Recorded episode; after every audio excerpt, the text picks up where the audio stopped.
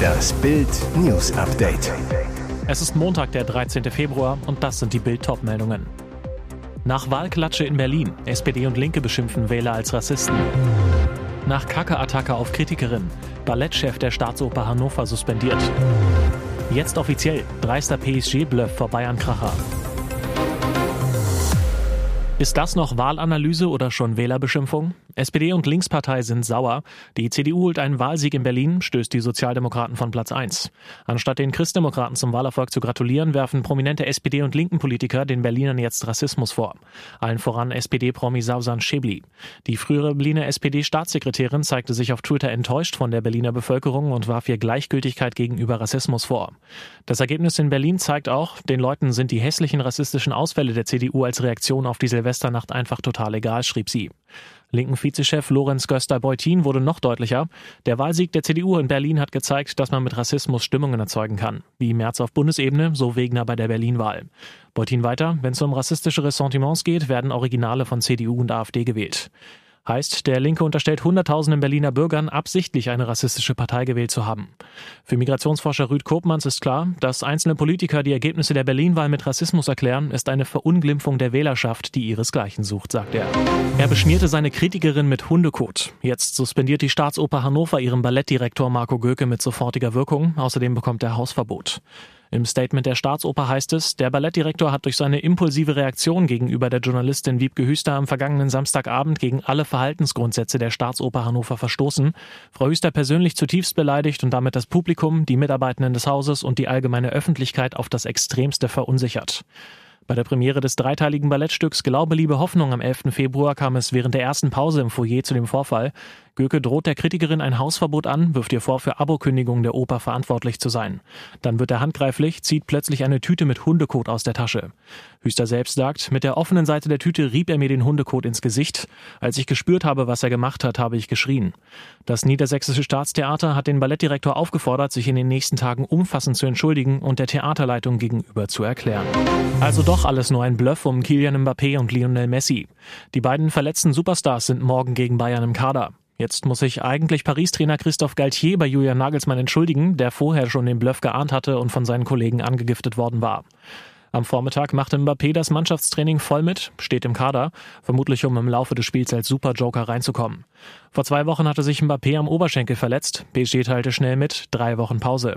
Nagelsmann hatte das bezweifelt und gesagt, ich glaube nicht, dass er ausfällt. Es steht relativ vage auf der Homepage von Paris. Ich bereite mich so vor, als ob er spielt. Die Aussagen brachten Galtier auf die Palme. Er wetterte, das ist nicht der Stil des Clubs und überhaupt nicht mein Stil. Ich muss nicht darauf antworten. Auch Messi ist nach angeblichen Knieproblemen dabei, wird in der Startelf erwartet. Die Bayern treten in Galabesetzung in Paris an. Beim Training in München herrschte vor dem Abflug beste Laune. Lediglich Leroy Sané wirkte etwas lustlos. Spektakulärer Polizeieinsatz. Einbruch bei BVB-Star. Schrecken für Torgen Hazard. Der BVB-Star ist in der Rückrunde an die PSW Eindhoven verliehen, doch jetzt ereilt ihn eine böse Nachricht aus Dortmund. Nach Bildinformationen wollten Sonntagnacht zwei junge Männer in seine Villa in Herdecke einbrechen. Die Polizei stoppte sie aber auf frischer Tat. Mit Steinen hatten die zwei Einbrecher albanischer Abstammung Scheiben seiner zu dem Zeitpunkt leerstehenden Villa in Herdecke eingeschlagen. Das haben die Nachbarn allerdings mitbekommen. Sofort wurde die Polizei gerufen, die beide Täter auf frischer Tat im Garten ertappte. Beute, die festgestellt wurde, Uhr, Modeschmuck und eine Louis Vuitton-Handtasche. Wert ungefähr 7000 Euro. Die Polizei war mit Hubschrauber und einem Hundeführer im Einsatz, weil noch Verdacht auf einen dritten Täter bestand.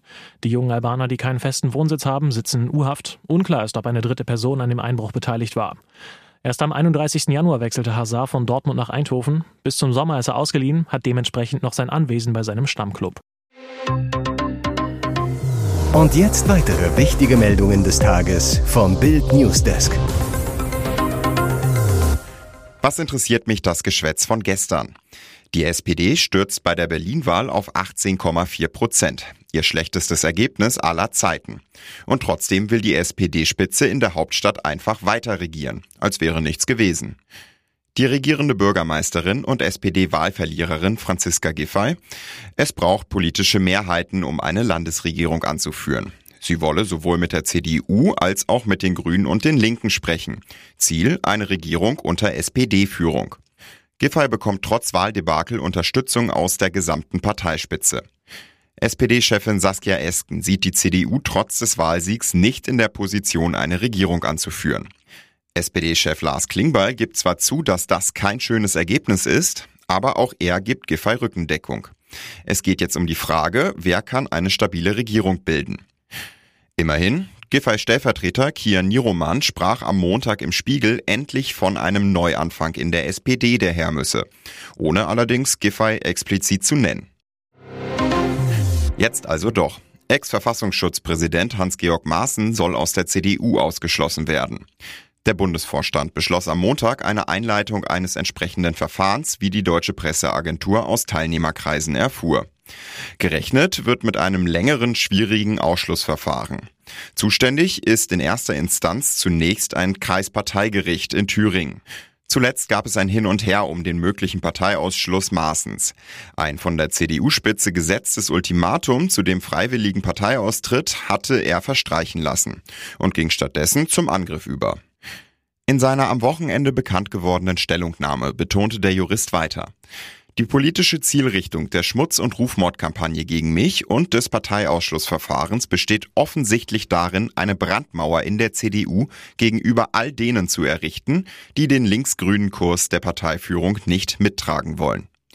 Die CDU-Führung hatte dem 60-Jährigen unter anderem vorgehalten, eine Sprache aus dem Milieu der Antisemiten und Verschwörungsideologen bis hin zu völkischen Ausdrucksweisen zu gebrauchen. Ihr hört das Bild News Update mit weiteren Meldungen des Tages. Ekelangriff an der Staatsoper Hannover. Ballettchef beschmiert Kritikerin mit Hundekot. Nicht jedem Künstler gefällt, was über ihn geschrieben wird, doch das geht eindeutig zu weit. Bei der Premiere des Ballettstücks Glaube, Liebe, Hoffnung am Samstag griff Direktor Marco Göcke die Kritikerin der FAZ Wiebke Hüster an. In der ersten Pause soll Göcke auf sie zugekommen sein und ihr vorgeworfen haben, sie würde immer so schlimme persönliche Kritiken schreiben. Dann soll er plötzlich eine Plastiktüte mit Hundekot aus der Tasche gezogen und sie ihr mit der offenen Seite ins Gesicht gerieben haben.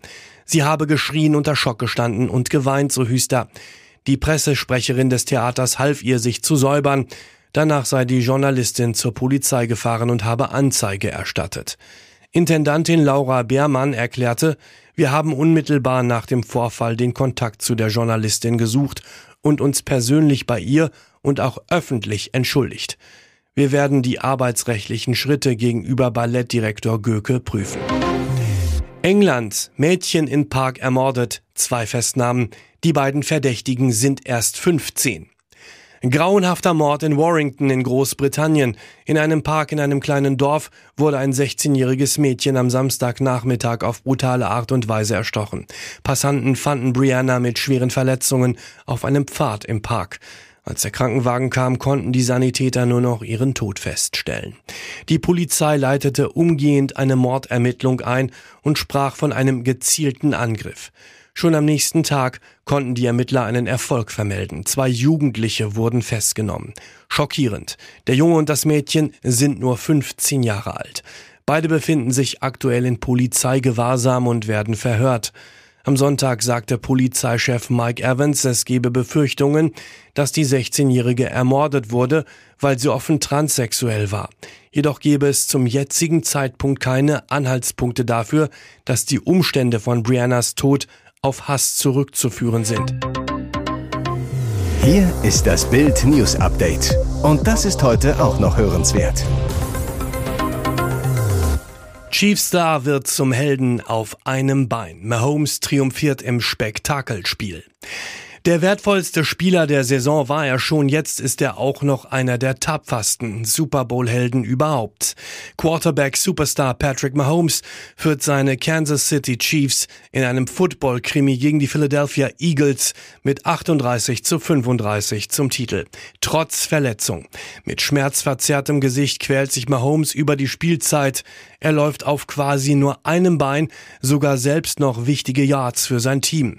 Was für ein Kämpferherz. Am Ende schrammt das Spektakelspiel vor 67.827 Fans in Arizona um nur zwei Zähle am Super Bowl-Rekord von 75 Punkten im Jahr 1995 vorbei. Die entscheidende Szene knapp zwei Minuten vor Schluss. Tief in der Eagles-Hälfte spielt Mahomes Jerry McKinnon frei. Der Running Back läuft bis ganz kurz vor die Endzone, verweigert dann aber clever den möglichen Touchdown und kniet ab, um dem Gegner keine Zeit mehr für eine Antwort zu geben. Stattdessen entscheidet Chiefs Kicker Harrison Butker den Krimi per Field Goal acht Sekunden vor dem Ende. Alles zum Super Bowl Finale lesen Sie auf Bild.de. Ihr hört das Bild News Update. Schon wieder eine UFO-Sichtung in den USA. Die US-Luftwaffe hat am Sonntagabend ein drittes unbekanntes Flugobjekt abgeschossen. F-16 Kampfjets feuerten über dem Huronsee an der Grenze zu Kanada eine Sidewinder-Rakete auf das Objekt. Mehrere US-Medien, darunter die Fernsehsender CEN und ABC, berichteten übereinstimmend unter Berufung auf Sicherheitskreise. Das Pentagon bestätigte den Abschuss wenig später und teilte mit, dass US-Präsident Joe Biden die Anweisung zum Abschuss gegeben habe. Das Objekt sei in einer Höhe von etwa sechs Kilometern unterwegs gewesen. Flugbahn und Flughöhe hätten Anlass zur Sorge gegeben, dass das Objekt eine Gefahr für die zivile Luftfahrt darstellen könnte.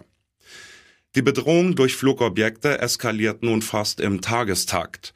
Bricht für den Westen neben dem Ukraine-Krieg jetzt eine zweite Front auf, erklärt uns China den Ballonkrieg. Man muss festhalten, bei den letzten drei Abschüssen blieb vorerst unklar, ob auch sie ebenfalls aus China kamen.